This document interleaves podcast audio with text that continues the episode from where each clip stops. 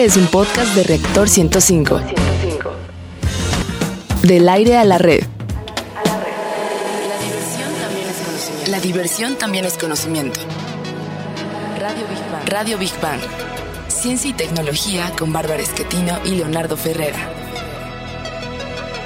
Radio Big Bang. Radio Big Bang. ¿Qué tal amigos? Es un gusto como siempre el saludarlos. Están en el lugar y a la hora indicada. Esto es Big Bang Radio, donde la diversión también es conocimiento. Y como ustedes saben, transmitimos en vivo desde la mejor estación de radio de México, Reactor 105 FM. Y les hacemos una muy cordial invitación para que se queden esta hora con nosotros. Está garantizado que van a aprender algo nuevo de una manera ágil y divertida. Y les saludamos con el gusto de siempre, su amiga y servilleta Bárbara Esquetino y el querido Leonardo Ferrera. Servilleta, órale, Barbarita. Ah, qué humildad y sencillez se de Barbarita. Servilleta, muy bien. Barbarita, la voz y sonrisa más hermosa del oeste radiofónico. ¿Cómo estás? Bien. Queridos Big Banianos, qué gusto saludarlos. En Facebook nos encuentras como Big Bang Radio y en Twitter como Big Bang-Radio 1. ¿Y cuál es el menú de hoy, Barbarilla? Bueno, pues en nuestra sección Exploradores del Infinito hablaremos de los cometas, su magia y misterio. Así es. En la sección Gigante Azul hablaremos de la leche del futuro.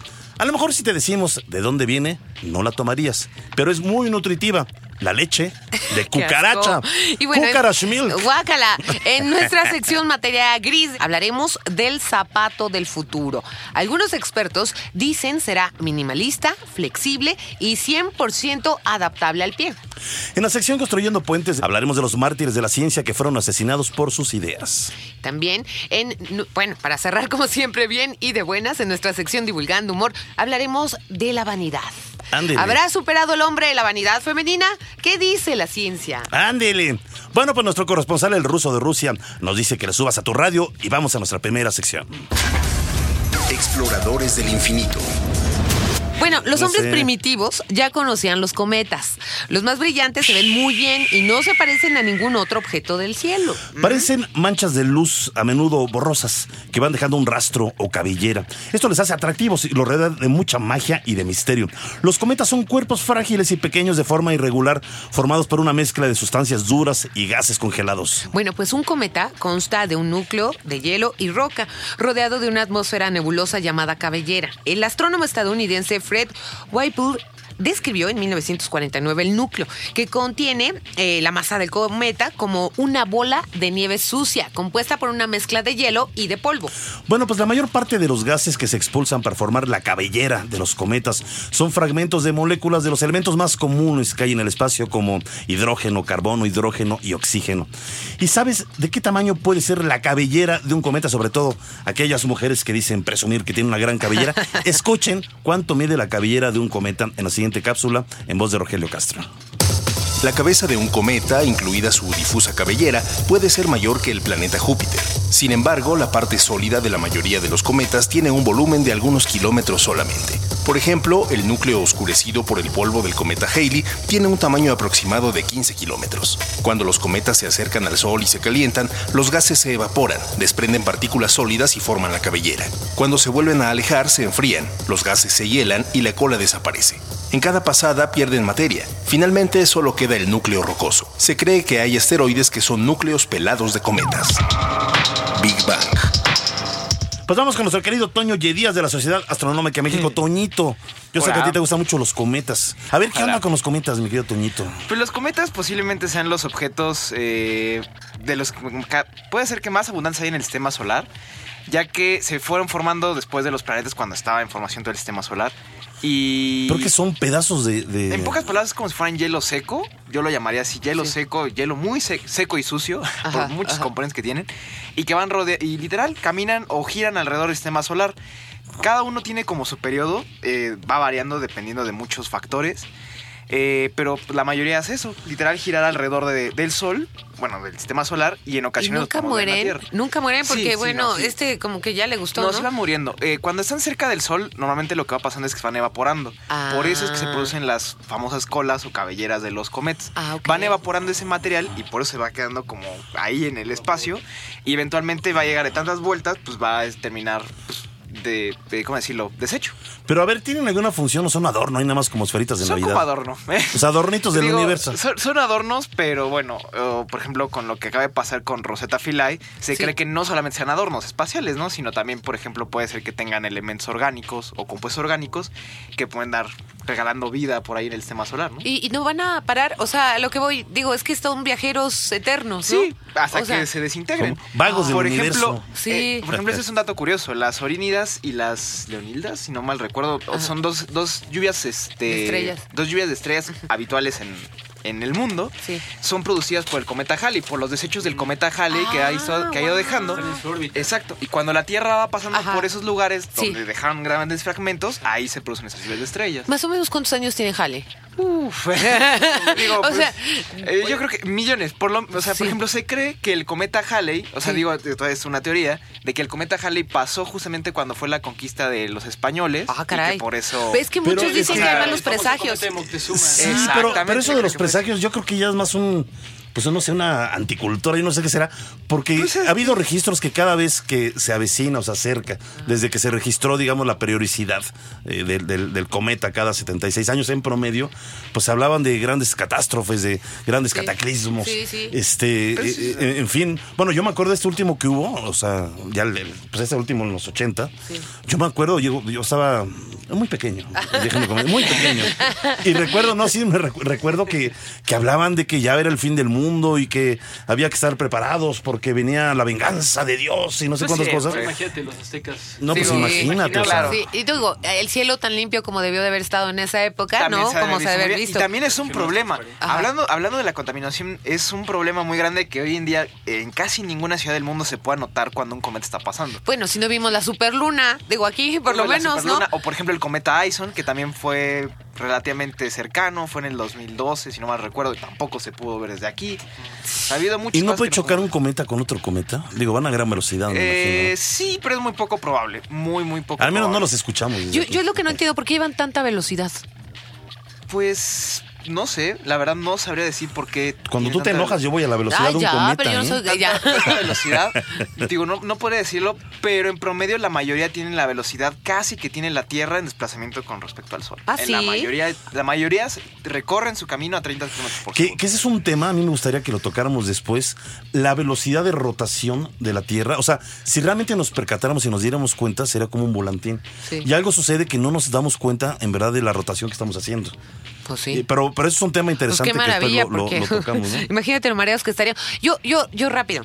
Este es muy abusado este cometa, ¿verdad? Por eso no se acerca del sol. Digo, neta, no se quiere morir. O sea, o sea, no se muere, no se Bueno, acerca. Y, y también podría ser, digo, sí, exacto, pero también no solamente pueden morir con el Sol, también, por ejemplo, podrían morir eh, si pasan muy cerca de Saturno o de Júpiter, estos pueden afectar gravitacionalmente su movimiento para absorberlos o... Gachos. Oye, Saturno también hay que decir rápido, rápido, que ya, pre- que ya no es enano el planeta y que ahora sí que sí es un planeta. Bueno, ¿quién los entiende? Pero ese es otro Luego lo tema, pasamos está a otro. bueno, sí. Ah, no, no, a otro Plutón, tema. sí Sí. planeta. de. Plutón, por cierto, Planetoide. yo siempre he sentido eh, lástima por Plutón desde Pero que, lo ya no es hicieron planetoide. Ni- No, pues ahora resulta que no. que ya es pero ese es un planeta. buen tema, ese es un buen tema, lo dejamos Sí. en otra ocasión. que- Sí. Que además ahora resulta que tiene tanta agua como este como el planeta Tierra, obviamente sumergido a, algunos cientos de, kilómetros, ¿no? Congelado exactamente. ¿no? Digo, y aparte, eso es lo padre de la ciencia, que va cambiando constantemente. Pues la niña Godzilla nos dice que vayamos a nuestra siguiente sección. Gigante azul. De acuerdo con científicos, la leche de cucaracha podría ser el alimento del futuro, pero no es cualquier cucaracha, o sea, no vayan a agarrarlas de las alcantarillas, ¿verdad? No. A- Así que si ven una por su casa, mejor le echan flit o la aplastan, como dice Sí, Leo. no, no Sí. es cualquier cucaracha. Sí, sí, Cuidado. ¿eh? Esta cucaracha, la que, los- la que la les a decimos. las- Qué asco. Sí, imagínate.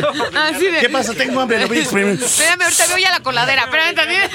Te voy a absorber, Ay, qué cucaracha. asco, ya. Te voy a chupar. No, Ya. no, no, no. Esta cucaracha, la, la mera mera, la que produce leche, se llama Baltodea del Pacífico. Baltodea del Pacífico. Y es una pequeña especie del tamaño de un grano de café. Y es cucaracha, cucaracha. Está chiquita, pero tiene todo el aspecto. Y también hace track, track. También. Es vivípara.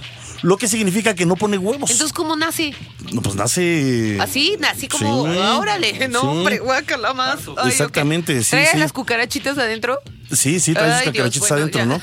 Sus cualidades fueron descubiertas. Bueno, de- decíamos que significa que no pone huevos, por eso es ¿no?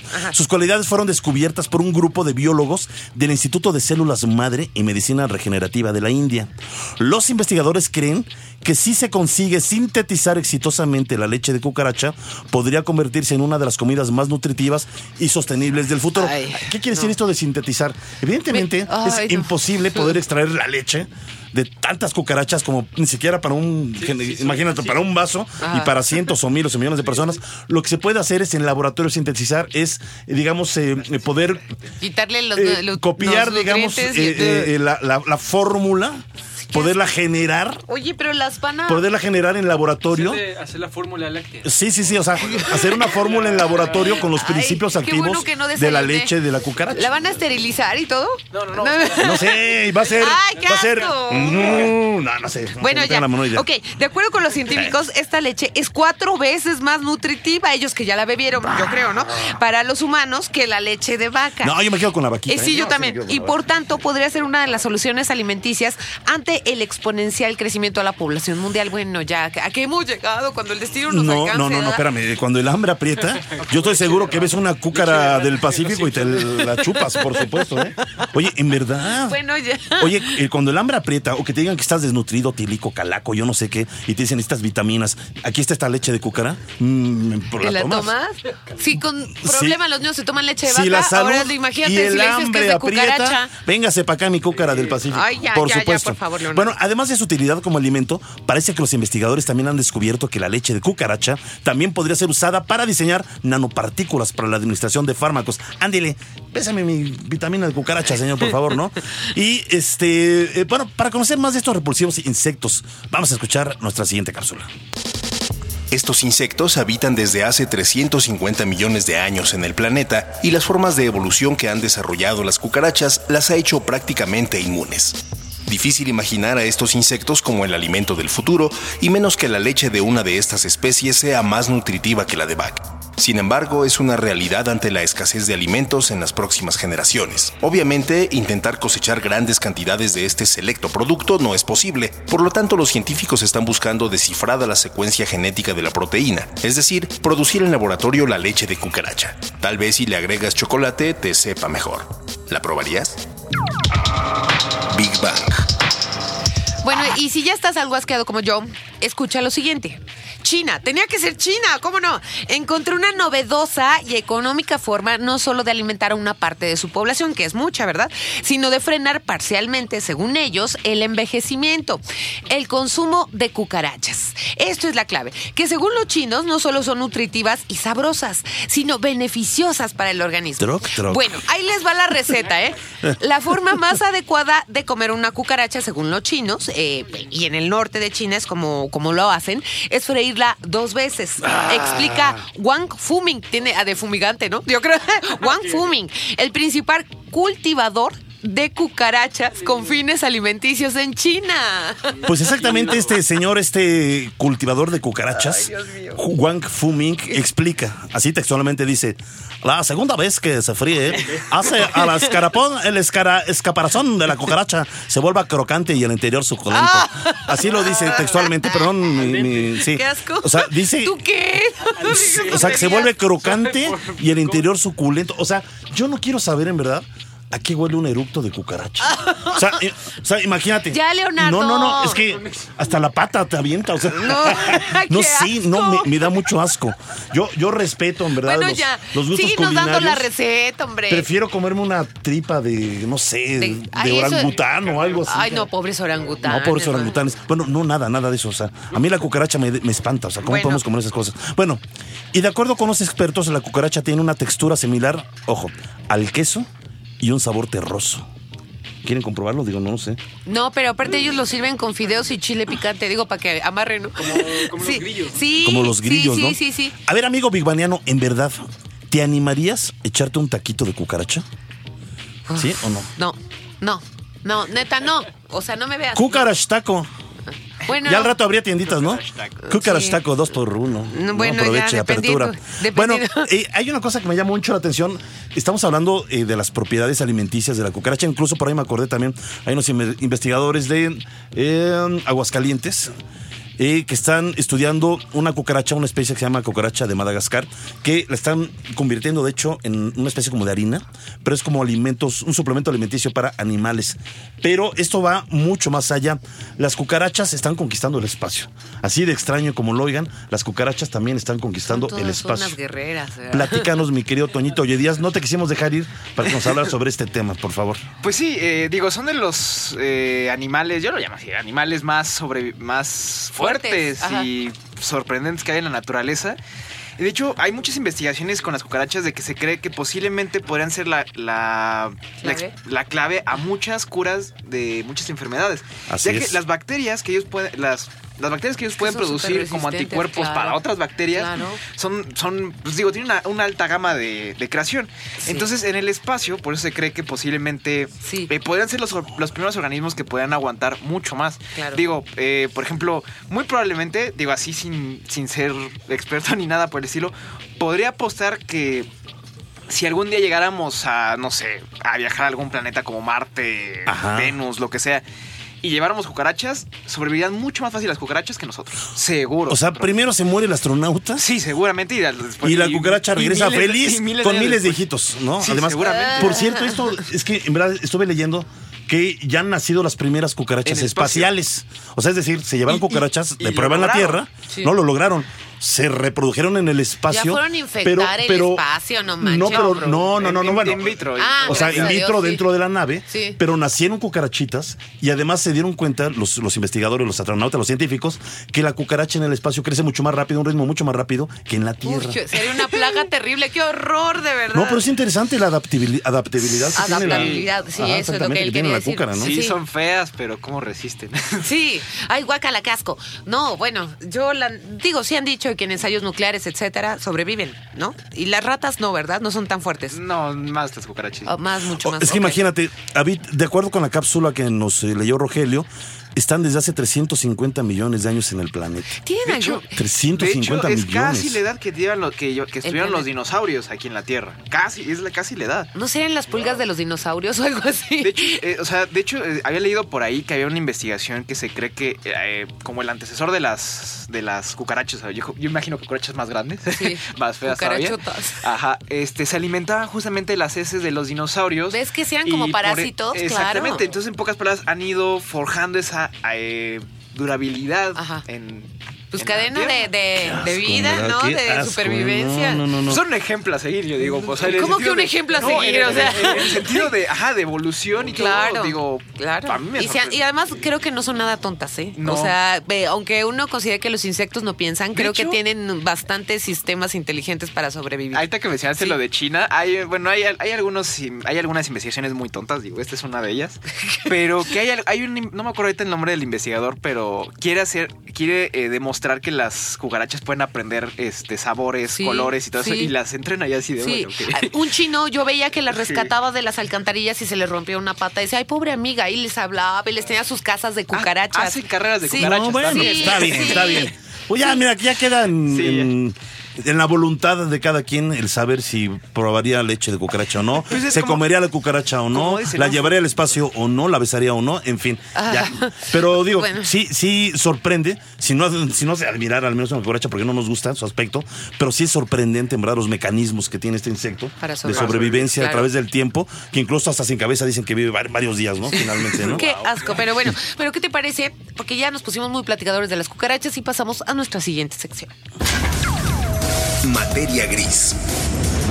Venga. Masaya Hashimoto, un diseñador japonés, se unió a una famosa marca de zapatos deportivos y asegura que el zapato del futuro será minimalista, flexible y adaptable al pie, es decir, a la medida exacta como un guante donde sobresalen los deditos. Ándale, está bueno eso, ¿eh? Y además, es- digo, exactamente porque hay dedos más grandes, hay dedos más cortos, Exacto, en fin, exacto. ¿no? En fin, en fin. Pero este zapato tipo minimalista no es el único del futuro. Se presentó en la Feria del Casado de Madrid. Es un curioso modelo que, además de ayudarte a caminar mejor, te mantiene saludable, programa tus rutinas y te conecta a redes sociales. En la feria World Tech de Beijing se presentaron los llamados Smart Shoes. Vienen con pantallas flexibles a un lado, de manera que permiten ver una variedad de datos biométricos, frecuencia cardíaca, gasto de calorías y el estado de ánimo del usuario. Ándale. Ay, está contento o no el niño, ¿no? O sea que si Bueno, te deprimes, que se ponen negros o Pues no si estás alegre sé. están amarillos, no lo sé. La Universidad de Wisconsin Madison diseñó los Step Nano Power. Estos zapatos están diseñados para generar voltios con simplemente caminar y generar pequeñas cantidades de electricidad. Mm. Luego, esta electricidad puede ser usada para recargar un celular u otro dispositivo. Oh, está bien. bueno, ¿no? Sí. Pero, espérame, se me está acabando la batería. Pues ya te conectas al zapato, te aguantas 10 minutitos. Ahora sí seguimos platicando, imagínate, También se podrá usar esa energía para tener acceso a Wi-Fi integrado en el zapato. Y vamos a escuchar nuestra siguiente cápsula. Hasta ahora los que cuidábamos los zapatos éramos nosotros, pero el mundo avanza, las cosas cambian y la moda saludable se impone. Este calzado está diseñado para cuidarnos a nosotros. Los tenis trainer, diseñados en España, incorporan un dispositivo electrónico que controla tu actividad diaria. Este te permitirá, en un solo paso, descargar datos en tu computadora para ver la evolución diaria de tu actividad mantenerte en forma, mejorar tu salud, rutinas para fortalecer el corazón, quemar grasas o tonificar el cuerpo, compartir y comparar tus resultados a través de las redes sociales, contactar con otras personas cerca de ti y conocer el nivel de CO2 que has dejado de emitir al no usar el coche. Big Bang. Bueno, y, y- y además una mujer que, que es ruda también eh, nos va a hablar de esto. ¿Qué dice la literatura sobre los zapatos? Vamos con nuestra querida y además brillante colaboradora y amiga, escritora y periodista Cecilia Cune. ¿Cómo estás? Hola, Estoy Ceci. Muy bien, además me encantó eso de la rudeza. Yo necesito zapatos que hagan, no te digo. Pues ahí están, ya saben, los electros sin Dorela. Si el electric sin direla si quiero. Han de estar Sí. caritos, ¿no? Pues Pero yo sí quiero unos. los zapatos en la literatura es casi toda la literatura. ¿En serio? ¿Te gustó eso? Estoy exagerando. Para empezar, empezamos por supuesto siempre en Cenicienta, ya lo dijimos. Sí. Claro, Cinderella. Cenicienta además es un, es un cuento que lo escribió, no dice de dónde es, es alemán, es- lo escribieron perro, los hermanos Anderson, hasta egipcio. Ándale. Porque. Cenicienta es esta figura. En la Biblia hay una, hay una primera mención con Caín y, Abel, Caín y Abel que se pelean por una muchacha que termina siempre de sirvienta o de haciendo cosas Ah, de claro, la es casa. superacional, Y Se claro. llama Cenicienta porque en los mejores cuentos se convierte en ceniza. Ay, y también porque se dedica a limpiar A la limpiar, ceniza de las chimeneas. Como Marianela, ¿no? Y ya lo, de- y lo del zapato es tremendo que unos dicen es que no era de cristal, pues no nos importa. Eh, Sí, exacto. Que es esta, es esta clásica que más allá de Cenicienta, es esta mujer que, es, que limpia y que lo único que quiere es un príncipe azul, entonces Claro. de pronto si está en el valle y de pronto pasa algo que ya no sucede, el zapato de cristal que se le perdió. Ándele. Ajá. Es importante, bueno, importante, muy interesante, ahora que estamos en, vamos a tener un fin de semana largo, Sí. leer eso. Y ahora otra cosa, ustedes leyeron, todos leímos, zapatos en la literatura, tenemos Cenicienta, tenemos el gato con botas, Sí. Ay, el gato con botas, sí es cierto. tenemos Pulgarcito. Claro. ¿Dónde está? ¿Qué? Que dormía Pulgar- en sus zapatos. Pulgarcito es de Perro también, Sí. Que medían, es buenísimo, medía el tamaño de un meñique. Ajá. Eso lo escribió Perro, el mismo que escribió Caperucito. Sí, sí, sí. Entonces tiene, se, se encuentra con un ogro, y es una evidente maldición, imagínate el ogro, el tamaño que tenía. Sí, hijo. Y el hada buena le otorga unas botas que se llaman las botas siete leguas. Ándele. A Pulgarcito. Entonces, como el ogro es muy grande, Pulgarcito le gana siempre al ogro.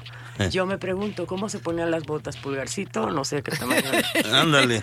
Bueno, era una, Siempre era me he preguntado yo. Bueno, era magia.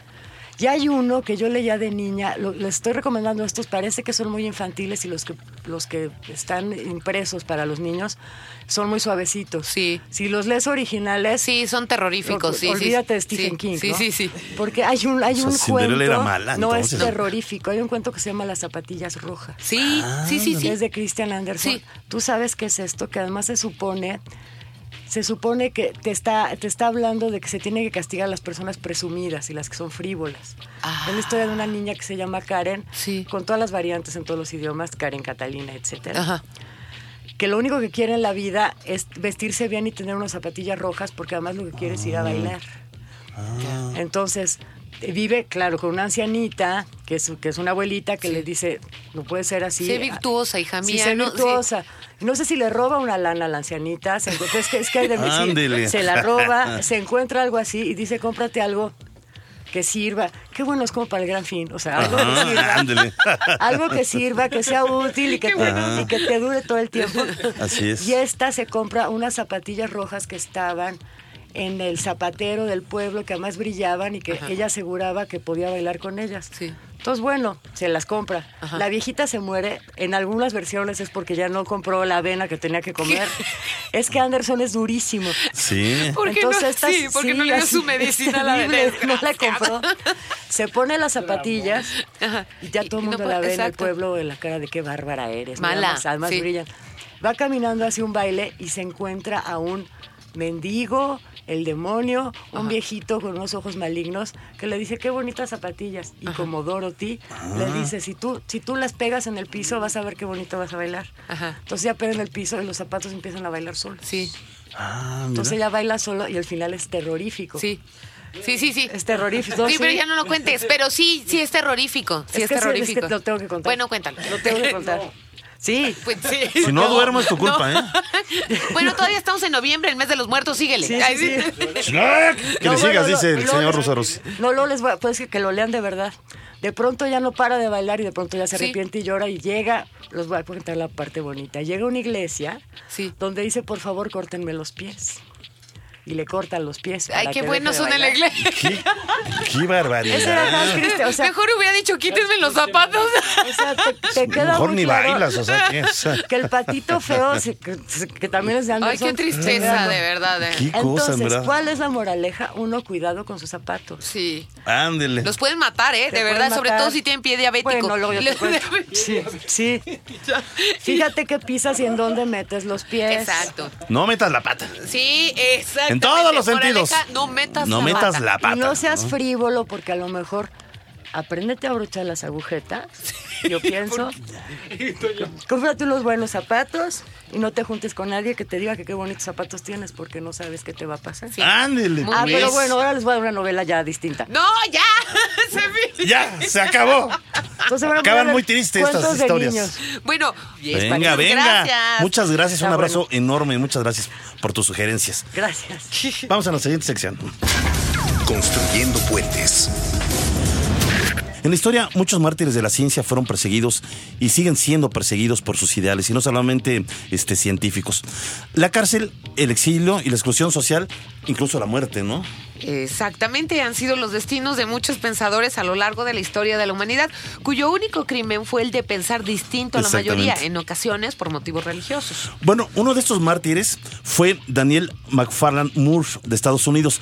Él era inventor de la bombilla de gas. Este ingeniero eléctrico fue asesinado por un compañero de profesión al descubrir que Moore ya poseía los derechos intelectuales de dicho invento. Bueno, más bien ahí yo creo que es envidia y avaricia, ¿no? Sí, o sea, bueno, quería él sacar obviamente exacto. esto y no lo, y no lo logró. Y bueno, Ernest Gibbons fue un entomólogo británico que se dedicó a estudiar insectos relacionados con enfermedades tropicales en Uganda. Bueno, él solo pretendía ayudar a la humanidad, pero murió lanceado, o sea, con lanzas, por varios hombres de la tribu Lukbara. El biólogo había tomado muestras de sangre humana para estudiar la fiebre amarilla, pero estos interpretaron que quería usarla para brujería. Como la ignorancia es tan mala, ¿verdad? ¿Alguna vez vieron la película Gorilas en la montaña? Les invitamos a escuchar nuestra siguiente cápsula. Diane Fossey fue una zoóloga estadounidense que dedicó y entregó su vida a la conservación de los gorilas de montaña de Ruanda y Congo. En los años 80, la población de estos animales se encontraba rozando la extinción por culpa de los cazadores furtivos. Fossey combatió duramente estas actividades, lo que le granjeó numerosos enemigos. Fue encontrada en su cabaña, asesinada a machetazos, presuntamente por un jefe de cazadores furtivos. Gracias a su trabajo se logró triplicar la población de gorilas de montaña, de los 250 que había a casi 800 en la actualidad. Big Bang. Pues le damos la bienvenida. Nos da mucho gusto estar, este, bueno, que esté con nosotros aquí Julieta Opendini. Ella es directora de la Fundación Ayuda a la Iglesia Necesitada. Y Apendini, y ayuda, y el propósito es ayudar a personas necesitadas y que son perseguidas por lo que creen. Dije mal tu apellido, perdón. Apendini, sí. Apendini, sí. ¿Ya Apendini. aprendiste? Apendini. Ya, exactamente.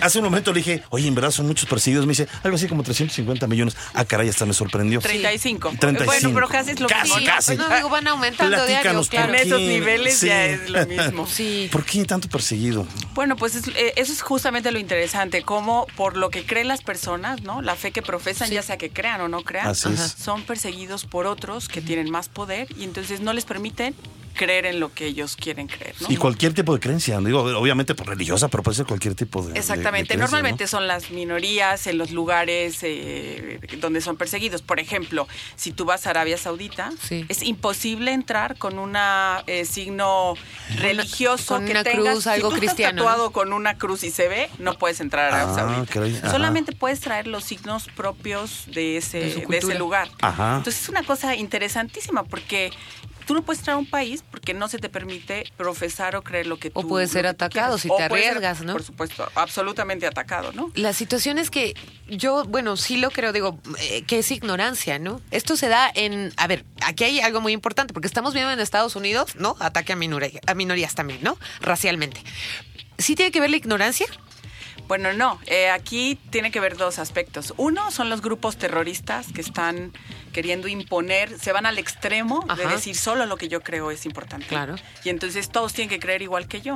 Y eso Ajá. es lo que pasa. Entonces son estos grupos extremistas que están aniquilando a todo el que tiene enfrente y que no cree lo que ellos creen. Y, y grupos extremistas, a- a- además, a veces en regiones pues muy pequeñas. Hace un momento estamos platicando pues de la situación, por ejemplo, de eh, los chamulas, ¿no? En el estado de Chiapas, Ajá. que por no profesar eh, su religión católica, católica para ellos, porque finalmente corrieron al sacerdote hace muchos años. eh, Eso no es una iglesia Tienen un- un, católica. un rito de Sí. Copal y Sí. de. Y Parece donde como este. espiritismo, una cosa rara. Sí, donde rara. hay una especie Sí. como de chamanismo, brujería. Sí. Pero si alguien no está a favor de sus creencias, que ellos le llaman católica, lo desplazan. Y es impresionante ver cómo exactamente alrededor ya se hizo un cinturón, ya desde hace algunos años, San. Cristóbal de las Casas, de colonias de puro desplazado chamula, simple y sencillamente porque profesan otra creencia.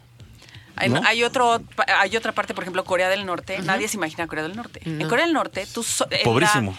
Además, el gobierno es el que te dice en Sí. qué tienes que creer. y Ah, sí, en puedes hablar, sí, sí. claro. Entonces, Exactamente. Exacto. Y en China pareciera que hay mucho No. gente que cree o que es católica, pero no, la iglesia, más bien el gobierno es el que decide cómo Sí. se mueve y qué tamaño es la cruz. Son, son cosas bien interesantes que nunca te imaginas, ¿no? Vemos tantos chinos en todo el mundo. Y pero- bueno, ha habido un ataque, ¿no? Contra el Dalai Lama y perseguidos y desplazados, etcétera. Sí, etcétera. a ver, Julieta, y, y la fundación, ¿cuál es la ayuda eh, directa que presta la, la fundación que tú, que tú presides? Lo que pasa es que tanta persecución lo Sí. que provoca es que la gente se mueva y entonces se convierte, van en calidad de desplazados Así y es. refugiados. Claro, así es, claro. así es. Tenemos 65.3 millones de refugiados en el mundo. Ok, Uf. sí. O sea, es Y una cantidad más, ¿eh? impresionante. Por muchas razones. Así sí, es. Por muchas razones. hambre. Pero hay una razón, un porcentaje importante por el tema de la persecución por lo que crees. Sí. Entonces, imagínate lo que causa que la gente se mueva a otros países.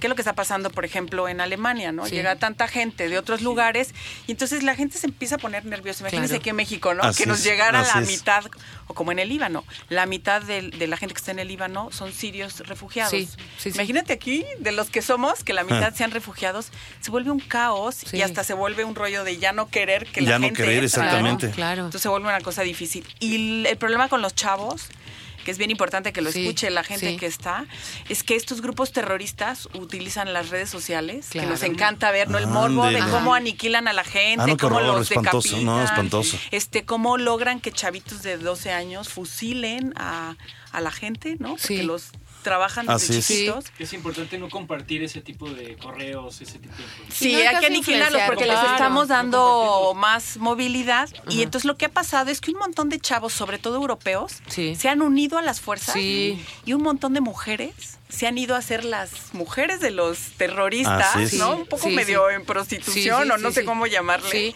Y ahora encontramos en Siria, yo tuve la oportunidad de estar ahí en Medio Oriente hace dos meses. Ay, Qué. Y se encontraron en estos lugares que se han recuperado, porque en Irak se han recuperado muchos espacios ya que, que el ISIS ha dejado, ¿no? Sí.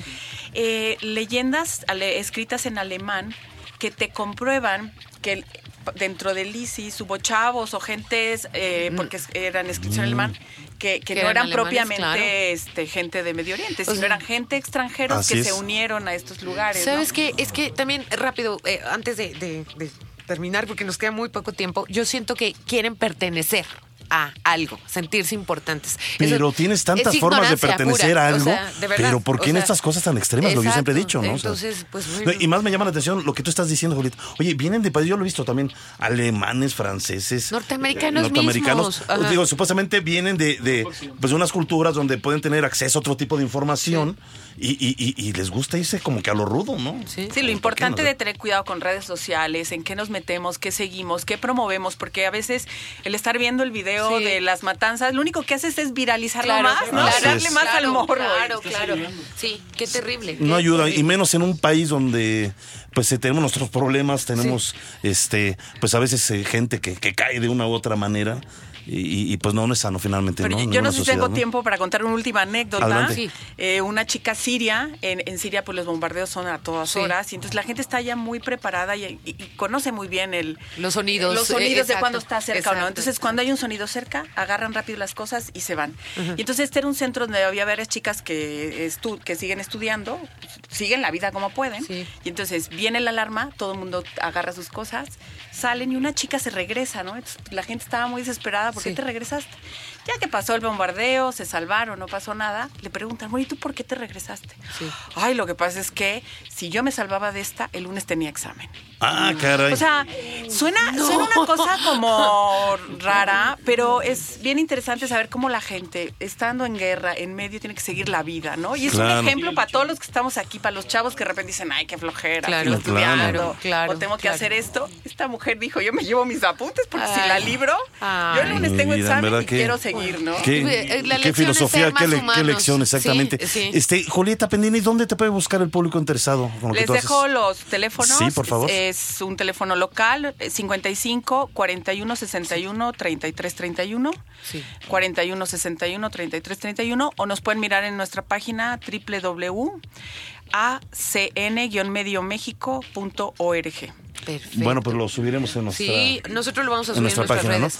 ¿no? Julieta Apendini, muchas gracias por estar con nosotros. Gracias a ustedes. Gracias por Gracias. lo que nos comentaste y pues las lecciones que también nos dejaste aquí con esas historias. Muchas ¿Sale? gracias por venir con nosotros. Gracias, te mandamos un abrazo muy grande. Eh, ¿Qué hacemos? ¿Nos ligamos a Divulgando Humor? Va, ok.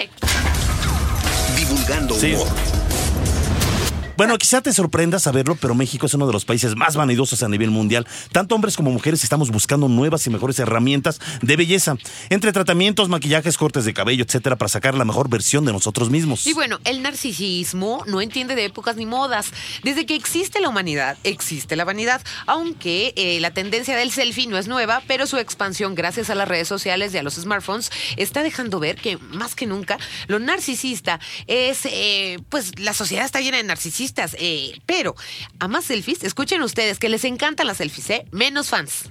Estudios demuestran que cuanto más proclive eres a los selfies, se muestra un usuario de las redes sociales, pues menos éxito tiene entre sus seguidores. Así es. En el ranking de la vanidad, ¿en qué lugar estará México? Se preguntarán ustedes. De acuerdo con la encuestadora internacional Euromonitor International, México se encuentra en el puesto 10 a nivel mundial en ventas de productos de belleza e imagen, tan solo detrás de países como Reino Unido, Francia e Italia. Y bueno, las tendencias han cambiado en los últimos años y pues la ajetreada vida de la ciudad también ha dejado a las personas con menos tiempo para invertir en el arreglo diario. Actualmente las mujeres buscan practicidad para reducir el tiempo invertido, mientras que los hombres al contrario dedican cada mañana más tiempo para su arreglo. Escuchemos la siguiente cápsula. Los hombres cada vez tienen mayor cuidado hacia su persona. En los últimos cinco años, el sector masculino ha crecido 36% en ventas. La tendencia ha puesto especial atención al cuidado y aspecto de barba y bigote como referente de estilo, vanguardia, personalidad y símbolo de masculinidad, impulsando de manera significativa el crecimiento de este sector. Like Gunn, miembro del consejo de la National Eating Disorders Association, explica que los hombres también son presionados para ser más musculosos, tener abdomen más o ser más delgados. Esto los lleva a desarrollar sentimientos de incapacidad, inseguridad y baja autoestima. También conduce a trastornos alimentarios, imagen corporal pobre y sufrimiento en sus relaciones. Big Bang. Amigos, no nos acomplejemos. Ya nos vamos. Agradecemos a la producción de controles técnicos Eddie Gobea, en la producción general Carlos Serrano, Ceci Mazariego, asistiendo en la, en la producción, redes sociales Gaby Chulina, en la locución de las cápsulas, Rogelio Castro, en la recomendación de libros a Cecilia Chione y a todos nuestros investigadores y científicos que amablemente participan con nosotros en cada emisión. Una disculpa para todos los que no pude leer sus mensajes, los queremos y les contesto Y luego. les Y recuerden, exacto, queridos Bigmanianos, sin ustedes este programa tampoco sería posible. Gracias por estar con nosotros. Nos despedimos sus amigos Bárbara Esquetino y Leonardo Ferrera. Hasta la próxima semana en punto a las 11 de la mañana. Esto es Big Bang Radio, donde la diversión también es conocimiento. Y que aquello no los acompleje. Ya. No se presentan mal. Nah, vámonos ya a tomar leche de cucaracha. La diversión también es conocimiento. La diversión también es conocimiento. Radio Big Bang. Radio Big Bang. Ciencia y tecnología con Bárbara Esquetino y Leonardo Ferrera. Radio Big Bang. Radio Big Bang. Radio Big Bang. Esto fue un podcast de reactor. Podcast de reactor. Del aire A la red.